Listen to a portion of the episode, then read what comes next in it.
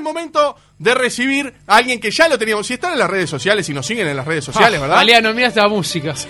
Si lo siguen en las Me redes vuelvo loco, Galeano. si nos siguen en las redes sociales ya saben de qué se trata, pero aparte, eh, queremos hablar con él, porque hay mucho para hablar, este, y recién nos podemos comunicar. Fuerte el aplauso para el señor Edgardo Codesal. Buenas tardes, Edgardo, ¿cómo estás? ¿Qué tal? Buenas tardes, un gusto saludarlos. ¿Cómo estás? ¿Todo bien? Sí, todo bien. Todo Gra- muy gracias por atendernos. ¿eh? No, al contrario, a la orden. Bien, eh, antes que nada, porque no sé, obviamente que eh, sabíamos, pero hay mucha gente que no sabe que vos sos uruguayo. Así es, sí, nací en Montevideo en el año 51 ya. ¿Y a qué edad te fuiste, Codesal? A los 28 años. Bien, ¿y te fuiste porque, porque se te dio para, para irte nomás? Sí, tuve la oportunidad de un contrato en la Federación Mexicana de Fútbol para dirigir partidos en Bien. primera división y de ahí para adelante también revalidar mi- mis títulos de, de médico y de especialista que había obtenido ya en la, eh, la Facultad de Medicina. Sí. Y bueno, así se fue abriendo el camino y gracias a Dios aquí ya, ya llevamos 40 años. Bien, bien, bien. Pará, eh, antes ¿De qué barrio? Pará, Ah, eso mismo. ¿En qué barrio vivías acá en Montevideo? Eh, bueno, yo nací en el barrio Buceo. ¡Qué grande! ¡Claro que sí! Bien, Juan es del buceo acá. Humberto I y Comercio. y bien, sí, muy cerca, entonces, sí, yo estaba, yo nací ahí en, en Resistencia, lo en Almiro A la vuelta de casa. ¿En Resistencia y qué, perdón? Y Dalmiro Costa. Y de Almiro Costa, claro. ¡Qué Sí, grande! exacto, a- ahí muy, muy, este, muy a gusto, mi niñez, allí estuve. Y luego ya, este, mi papá se compró un terreno por allá en Carrasco y poco a poco se construyó una casa y Bien. ahí fuimos a vivir. Mirá qué bueno, Qué lindo, mirá qué bueno. qué. Pero en realidad te estamos llamando porque un día como el de ayer, pero El hace ayer. 34 años, se jugaba... 30 años. Sí. Perdón, 30 años, perdón, 30, 30 años. años. Ita- eh, Italia 90. Se, cumplió, se cumplieron 30 años de eh, aquella famosa final de Alemania-Argentina, la cual Alemania ganó 1 a 0. Este, Con gol de Andreas Breme. De, eh, de penal, ¿verdad? Que fue muy discutido, ¿no? Digo, ¿te han llamado mucha gente por este por este eh, episodio? Sí, evidentemente muchísima gente todavía hoy, ahora que se cumplen los 30 años, y sobre todo porque como no hay fútbol en el mundo, eh, Claro. es eh, polémico siempre volver a hablar de un tema como este, más que era una final. Y definitivamente, se- sobre todo en Argentina, pues nunca nunca quedaron ni quedarán conformes, pero bueno, eso es otra historia. El, el árbitro está para no dejar conforme a la gente, está para tratar de aplicar Claro. la regla de juego. Recordemos a la gente capaz que no se acuerda bien la jugada. Eh, Lothar Mateus arranca por la mitad de la cancha, pasa en profundidad a Rudy Fowler y Sensini lo toca a Rudy Fowler. Y ahí eh, es como la jugada del penal y empieza la controversia que, bueno, hasta el día de hoy está durando y por eso te estamos llamando también, ¿no? Eh, ¿Vos lo viste claramente? Eh, ¿Falta hacia Sensini, de Sensini a Rudy Fowler? Sí, mira, lo, lo que un árbitro siempre está entrenado para tratar de ver es eh, cuando un jugador se barre, eh, si toca o no toca el balón. Claro. Ese es el punto de referencia más importante.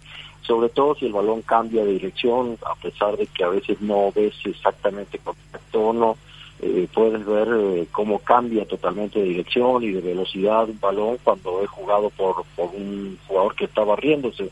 En este caso no llega a tocar el balón, el balón sigue en la misma dirección eh, que se le habían enviado y el jugador alemán no, no tocaba el balón, nada más corría protegiéndolo, Claro. Lo tenía del lado derecho y el, el, el jugador defensor entra por el lado izquierdo, pero me parece que comete un error técnico de barrerse con Claro. la pierna derecha y, y esto no te permite eh, recorrer más distancia, por lo cual nunca llegó al balón. Ese fue mi punto de referencia. Claro. En el momento que el balón va filtrado, yo empiezo a correr hacia el centro, hacia la dirección del semicírculo del área, lo cual me iba a permitir una mejor visión de los dos cuerpos. O sea, yo cuando cuando tú estás dirigiendo, lo peor que te puede pasar es que uno de los jugadores que van eh, corriendo adelante tuyo te tape la visión del, del siguiente, del otro Claro. que está eh, al costado o adelante. Entonces yo, yo corrí ya en diagonal hacia el semicírculo para tener mejor ángulo de visión y sí veo la barrida con claridad, no llega al balón, pero además el antebrazo del defensor eh, carga sobre la cadera del atacante y me parece que la falta para mí fue obvia, evidente y, así la sigo viendo a pesar de las el tiempo y las repeticiones que se ven en televisión, hay detalles que a veces la gente solo mira abajo y claro. tampoco se mira eh, como hay una, una carga sobre la cadera. Seguro. Edgardo, pero además, digo, más allá de esta jugada puntual que es recordada porque termina en gol y, y, posteriormente campeonato para Alemania, vos fuiste la primera vez que le sacás una roja en una final del mundo, ¿no? A Monzón. Sí, a Pedro Monzón. Eh, eh, Pedro entra en el segundo tiempo, eh, sobre todo porque Alemania, la verdad, el primer tiempo dominó completamente ese partido, además falló tres oportunidades clarísimas de gol, algunas que pasaron rozando el poste, casi sin sin jugadores en, la defensa, ya habían sido superados, en fin, eh, sí había sido abrumador el, dominio que tenía Alemania. En el segundo tiempo eh, cambian, entra, entra Pedro Monzón, y el desborde que, fundamentalmente hacía Jürgen Klinsmann por el lado derecho, eh, que en el primer tiempo también los había traído mal todo, todo el juego, eh, va y le da una buena patada, o sea, una patada. Sí, sí, lo levantó. Que tú la ves, dices, eh, es, roja, ¿no? Es automático.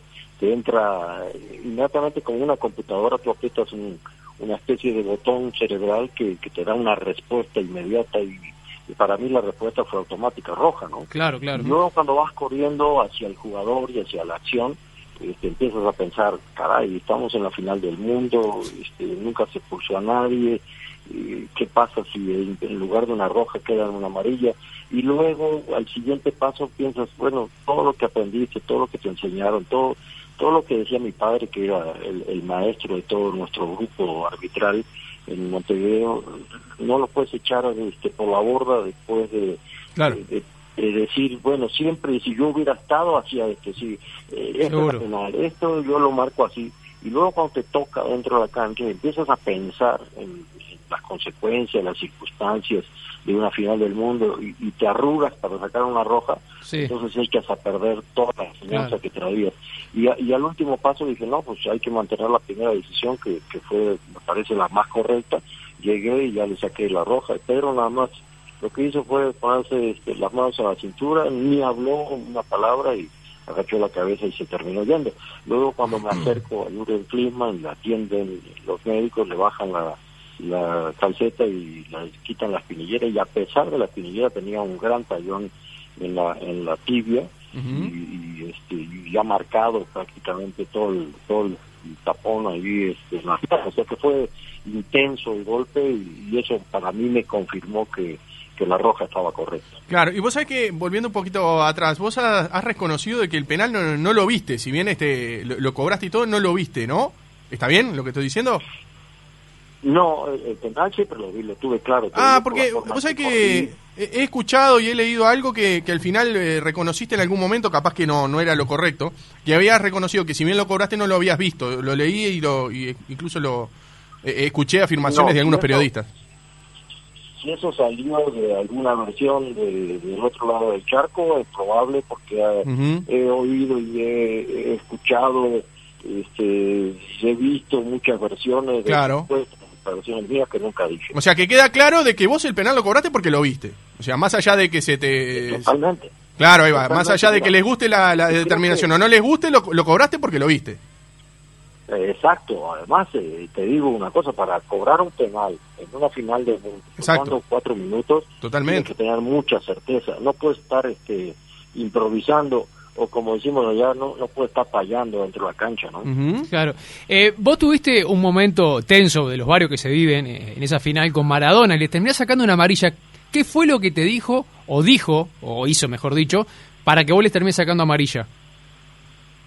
Eh, bueno, cuando, cuando la acción de la amarilla, que ya era muy cerca del final del segundo tiempo, este, él, lo que decía, no, ya, ya sabíamos que esto es un, mandato de la FIFA, es un robo. Estaba pago, estaba arreglado.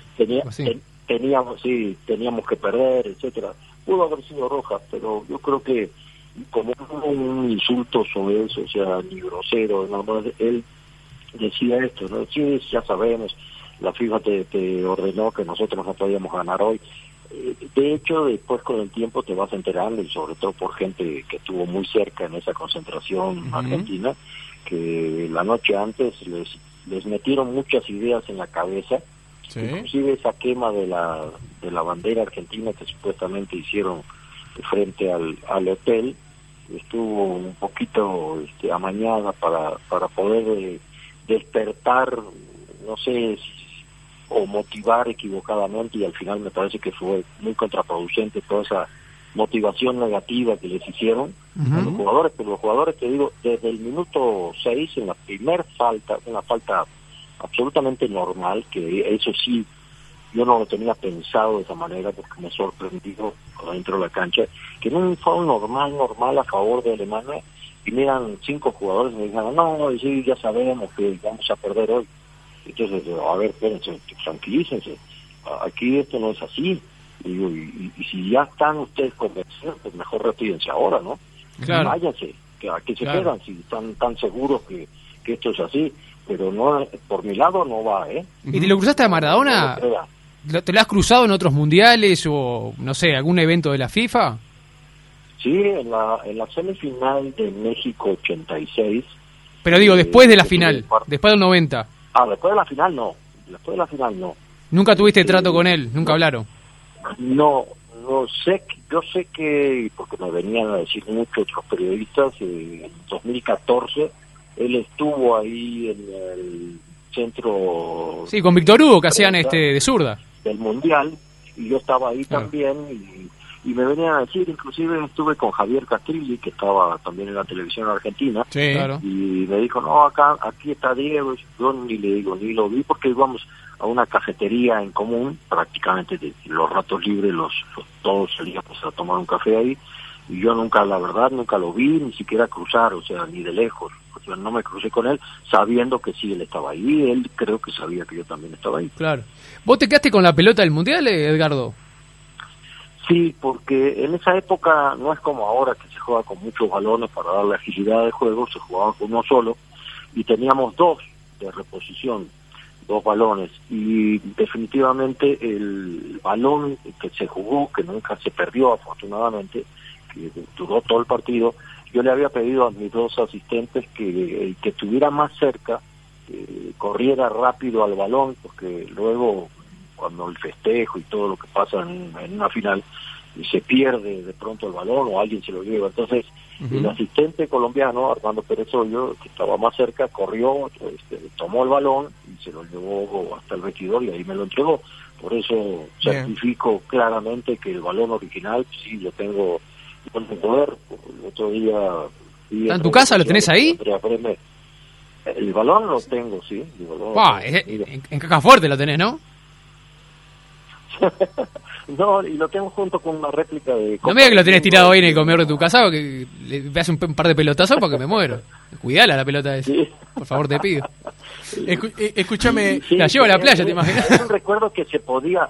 Es un recuerdo que se podía hacer porque ahora, con, como han cambiado las cosas en FIFA, es que le ponen un sello que dice partido tal, claro, claro. este, los dos equipos la FIFA tiene un museo y no te permite quedarte con los balones, te lo ah, después, claro. de, después de cada partido. Y en ese mundial todavía no existía eso y yo sí me quería ese, la, la, del uruguayo hiciste, te la llevaste.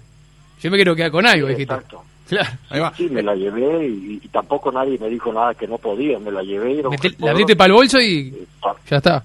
Escúchame. invaluable, ¿no? Edgardo, ¿y cómo, cómo fue antes de todo eso, antes del penal, antes de todo eso, no? Digo, ¿cómo fue eh, encarar el partido? Digo, ¿cómo era arbitrar eh, en la Argentina de Maradona, no? Más allá de Ruggeri y todo, digo, ¿era un tipo especial, un tipo que te hablaba constantemente, un tipo que te metía presión? ¿Cómo, cómo era arbitrar a Maradona en una final?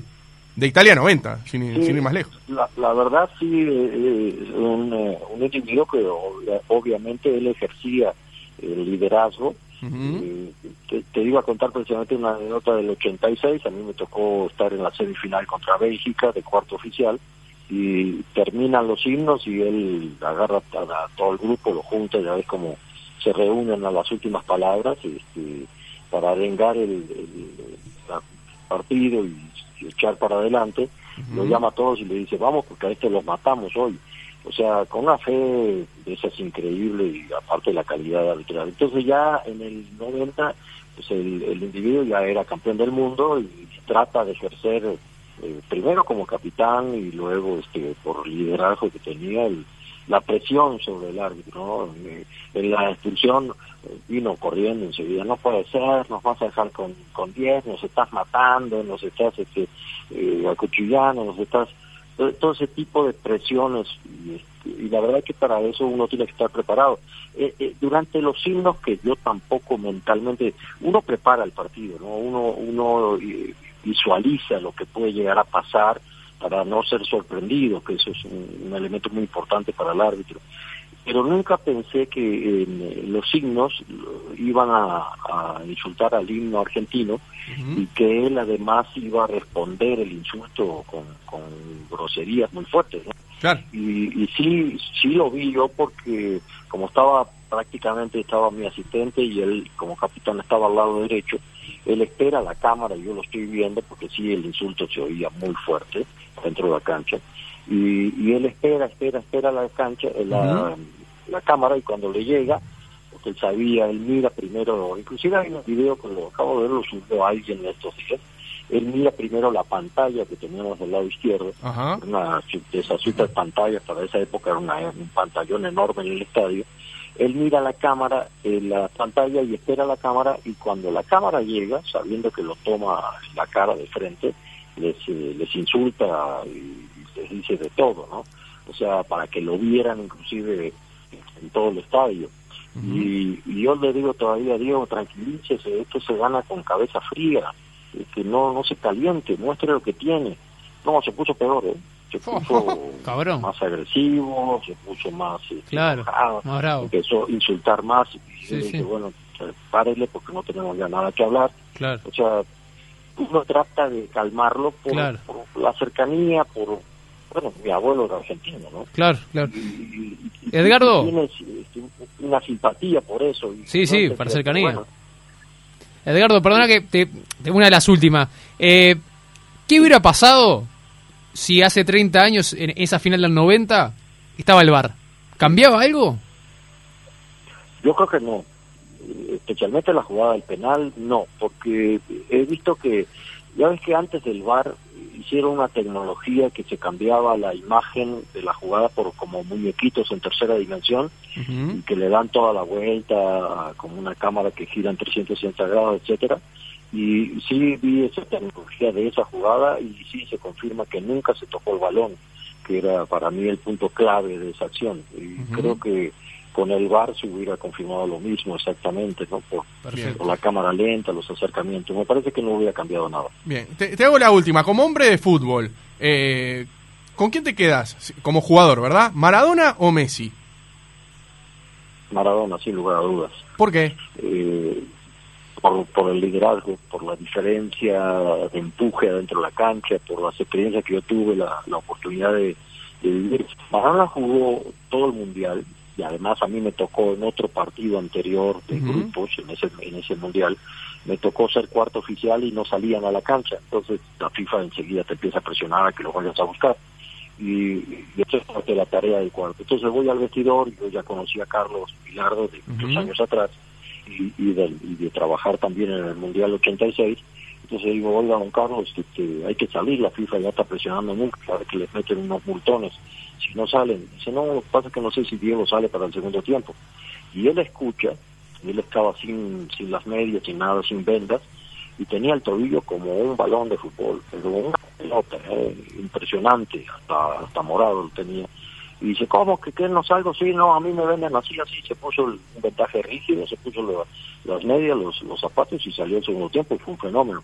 Uh -huh, Ese claro. tipo de cosas te hacen admirar la capacidad de, de, liderazgo, de fuerza, de moral que tiene un, un jugador. Uh -huh. Y me parece que en esa diferencia sí le gana mucho eh, Maradona. En calidad me parece que son muy similares los dos, pero Maradona tiene un liderazgo impresionante. Impresionante. Gracias. Vamos a. Edgardo Cobesal, un grande que se tomó el tiempo para hablar con nosotros. La verdad por, que sí, ¿eh? Por los 30 años de, de, la final del mundo de Italia 90. Edgardo, te mandamos un abrazo grande. Gracias por atendernos, gracias por hablar con nosotros. Y bueno, a las órdenes para lo que necesites desde nuestro humilde lugar, desde tu Uruguay también, ¿no?